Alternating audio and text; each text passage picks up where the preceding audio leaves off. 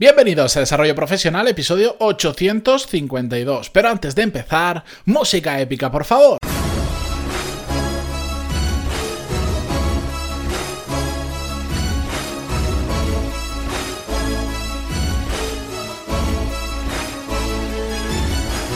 Muy buenos días a todos, soy Matías Pantaloni y esto es Desarrollo Profesional, el podcast donde hablamos sobre todas las técnicas, habilidades, estrategias y trucos necesarios para mejorar cada día en nuestro trabajo. Hoy continuamos con la cuarta entrega de la serie de cómo generar oportunidades profesionales. Para poneros en contexto, recordar que en el episodio 846, que fue el primero de la serie, vimos cómo hacer más visible nuestro trabajo para generar esas oportunidades. En el siguiente episodio, en el 847, vimos cómo hacer lo que otras personas no quieren hacer nos puede ayudar también a generar esas oportunidades. En el 850 hablamos del networking para el mismo fin y hoy vamos a hablar de cómo siendo extraordinariamente bueno en lo que, en lo que hagamos, podemos generar también buenas oportunidades profesionales. Como os decía, esta es la cuarta entrega. En las notas tanto de este episodio como de los otros episodios relacionados con esta serie, os voy a ir dejando el listado de todos los episodios que le hemos dedicado a esto. Es decir, si esto lo estáis escuchando, no sé, en 2021 o más allá de que haya pasado la serie, vais a tener el listado completo ahí por si caéis por lo que sea en este episodio y queréis escucharla mm, de forma completa.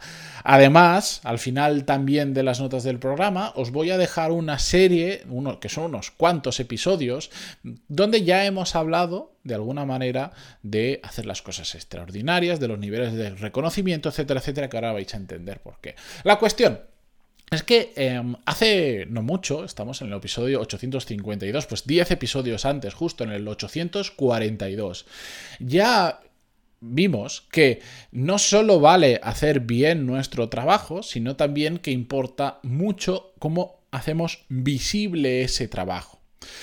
Como ya hemos hablado de esta parte hacerlo visible, episodio 846, como os decía al principio, hoy vamos a eh, ver cómo hacer quiero que entendáis, porque yo de esto ya he hablado y de alguna manera el 100% de los episodios de este podcast van relacionados con hacer las cosas extraordinarias, con ir un pasito más allá. Pero hace falta recordarlo y sobre todo quiero que entendáis cómo eso, cómo hacerlo tan bien, como ir siempre un pasito más allá, nos va a ayudar a generar oportunidades profesionales.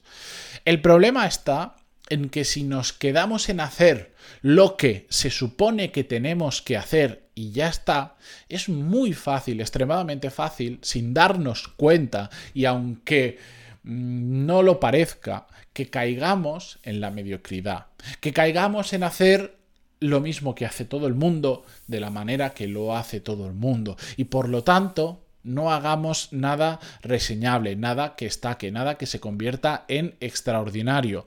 Que yo lo entiendo, porque al final el día a día es complicado, no siempre se puede hacer todo extraordinario, como he dicho en alguna ocasión, pero no por ello tampoco tenemos que rendirnos y tenemos que dejar que el día a día nos coma y nos convierta en profesionales mediocres, que es una realidad que si nos dejamos llevar por la inercia del día a día puede terminar ocurriendo. Con todo esto, cuando caemos en esa mediocridad, cuando hacemos lo mismo, cuando estamos, digamos, en la media del profesional que se espera que seamos, lo que ocurre es que al final nuestro trabajo mm, termina pasando por eh, desapercibido, porque es otro trabajo más. Esto es como cuando vamos a buscar eh, trabajo y hay una fila de 300 currículums, pues como una, una, pila de 300 currículums, como no hagamos algo diferente, como no vayamos por otro canal o llame mucho nuestro currículum muchas formas que lo podemos hacer, va a ser otro currículum más dentro de esa montaña de 300. Bueno, pues al final, para hacer las cosas extraordinarias, hay una forma muy fácil de hacerlo. Evidentemente, después requiere mucho trabajo, pero el concepto es muy sencillo. Es no conformarnos con el resultado habitual.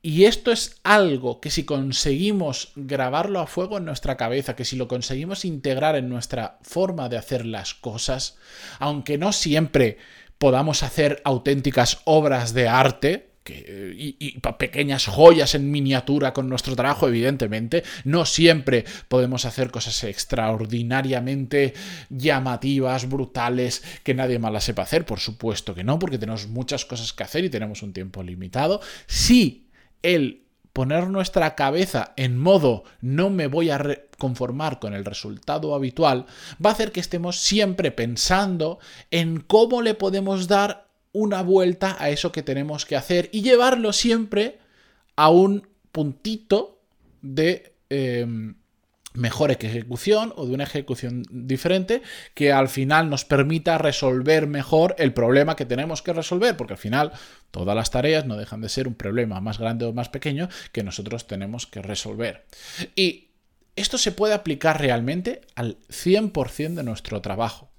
Y os pongo un ejemplo súper tonto, pero que curiosamente a mí me ha llevado a generar unas cuantas oportunidades profesionales. Otras cosas que algunas las he cogido y otras las he tenido que dejar pasar o las he querido dejar pasar, mejor dicho, porque no me interesaban, porque me distraían de mi meta y de mis objetivos, etcétera, etcétera. Por ejemplo, yo cuando yo soy una persona, no sé si por lo que estudié, por la configuración inicial de mi cabeza, porque he tirado más por ese lado, no lo sé, pero soy una persona bastante Em, organizada a la hora de gestionar tareas, proyectos, etcétera, etcétera. Se me da bastante bien. Evidentemente también me genera algunos problemas cuando trabajo con gente que es todo lo contrario. A mí me hace chispa la cabeza, como lo podéis entender, como muchos de vosotros ahora mismo lo entenderéis. Y entonces cuando estoy gestionando proyectos, ya no solo para mí, sino para un cliente, para una empresa o para alguien con el que estoy haciendo un proyecto, siempre, siempre, siempre, en el 100% de las ocasiones, se asombran de lo ordenada, por ejemplo, que es un detalle muy tonto, pero muy relevante a la hora de gestionar proyectos, de lo ordenada que mantengo toda la información del proyecto. Y no solo de ordenada que está la información, sino de cómo a la hora de plantear un problema, a la hora de plantear una mejora, a la hora de plantear una secuencia de tareas, lo que sea, de cómo lo explico, cómo explico esa información. ¿Por qué? Porque no solo la tengo ordenada, tengo muy claro también cómo tengo que mostrársela a una persona para que lo entienda o para vender el proyecto o para lo que sea. Y además, como soy un friki de la tecnología y de las herramientas, conozco muchas, he experimentado con muchas y sé utilizar la adecuada que me permite mostrar mejor la información y llamar la atención ejemplo, cuando estoy explicando cómo se organiza un proyecto, diferentes etapas o el razonamiento que hay detrás para entender cuáles son las claves de este proyecto, utilizo una herramienta que, por cierto, vamos a hablar dentro de unos días en el podcast que se llama Miro, M-I-R-O.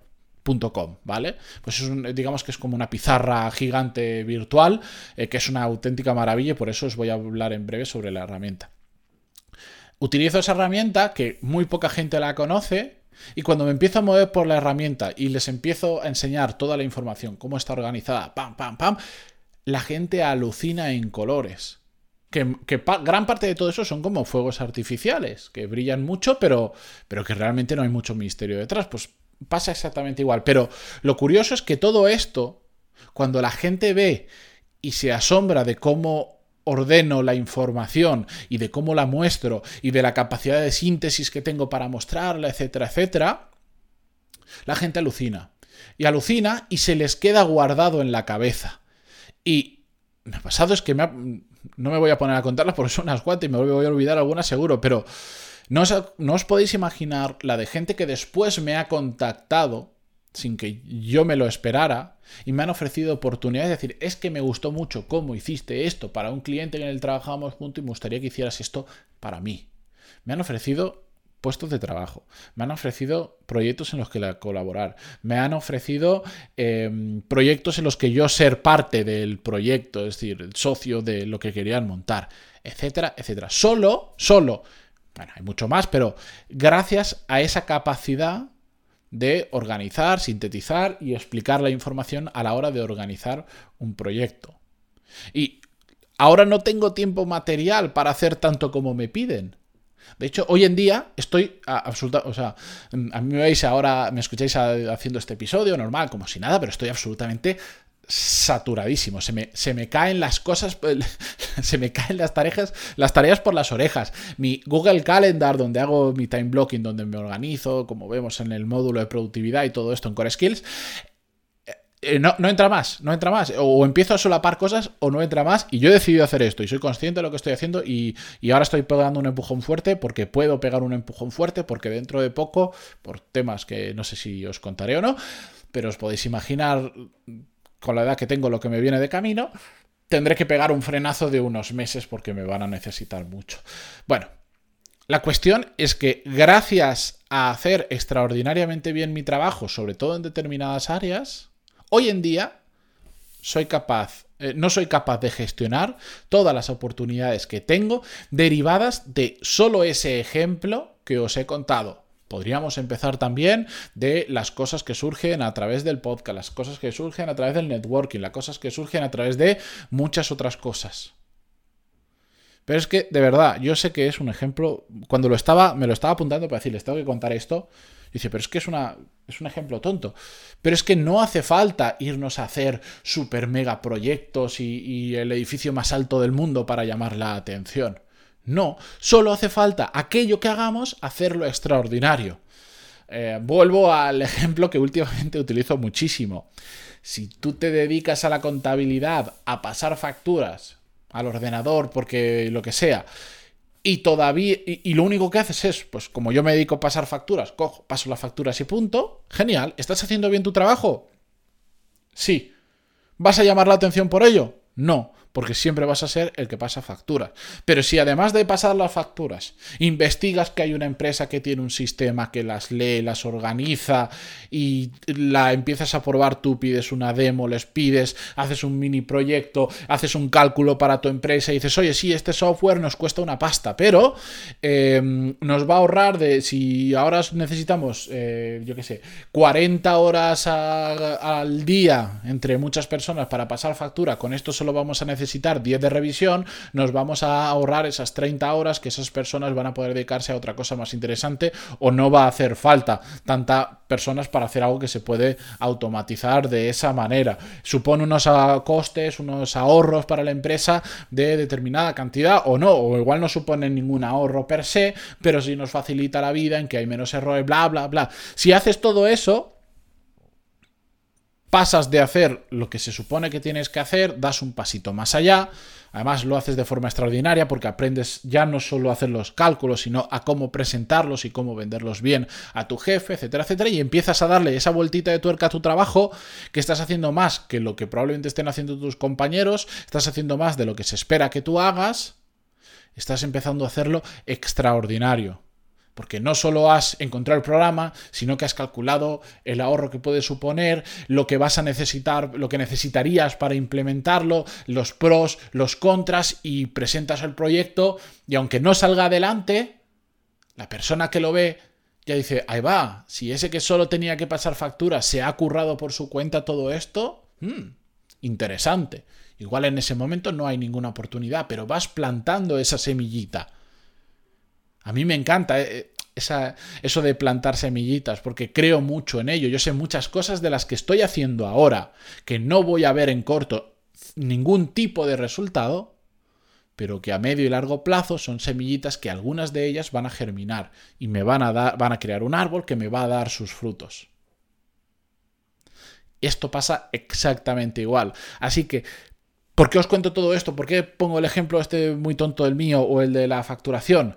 Para demostraros que hagáis lo que hagáis, vais a poder encontrar una forma de hacerlo extraordinario, de ir al siguiente nivel. No os quedéis con la excusa de es que no, es que yo no organizo proyectos, no, es que yo no hago esto. No, no. El trabajo, y si, queréis salir de lo habitual, si queréis salir de la, de la mediocridad, si es que estáis en ese punto, por supuesto, es poneros a pensar cómo puedo convertir en eso que tengo que hacer habitualmente en extraordinario, cómo le doy el siguiente toque. Así que, Ahí os dejo el episodio, os dejo todos en las notas del programa, todo el resto de episodios y además os dejo eh, el episodio donde hemos hablado sobre los tres niveles del reconocimiento, que es el 840, que está relacionado con esto. el episodio 842 vimos que hacer bien tu trabajo no basta, sino que también hay que mostrarlo. Interesante que lo escuchéis. El 319, ha llovido mucho desde entonces, que se llama simplemente hazlo extraordinario. Imaginaros por dónde va, muy relacionado con el de hoy. Y el 528, ha llovido también mucho, pero menos, de normal a extraordinario se llama. ¿De acuerdo? Son temas que voy repitiendo, pero es que para mí son súper, súper relevantes. Cuando veis que me pongo pesado con un tema y que lo repito y dice, pero Matías, si hace 30 episodios o 50 o 100 o 40 has hablado sobre ese tema, ¿lo estás repitiendo? Sí, pues eso significa que es muy importante, o por lo menos que es muy importante para mí, ¿de acuerdo? Con esto yo me despido hasta mañana, no os doy más la brasa. Muchas gracias por estar ahí, por vuestras valoraciones de 5 estrellas en iTunes, como siempre, vuestros me gusta y comentarios en iVoox, por estar en Spotify, Google Podcast o desde donde escuchéis el podcast. Adiós.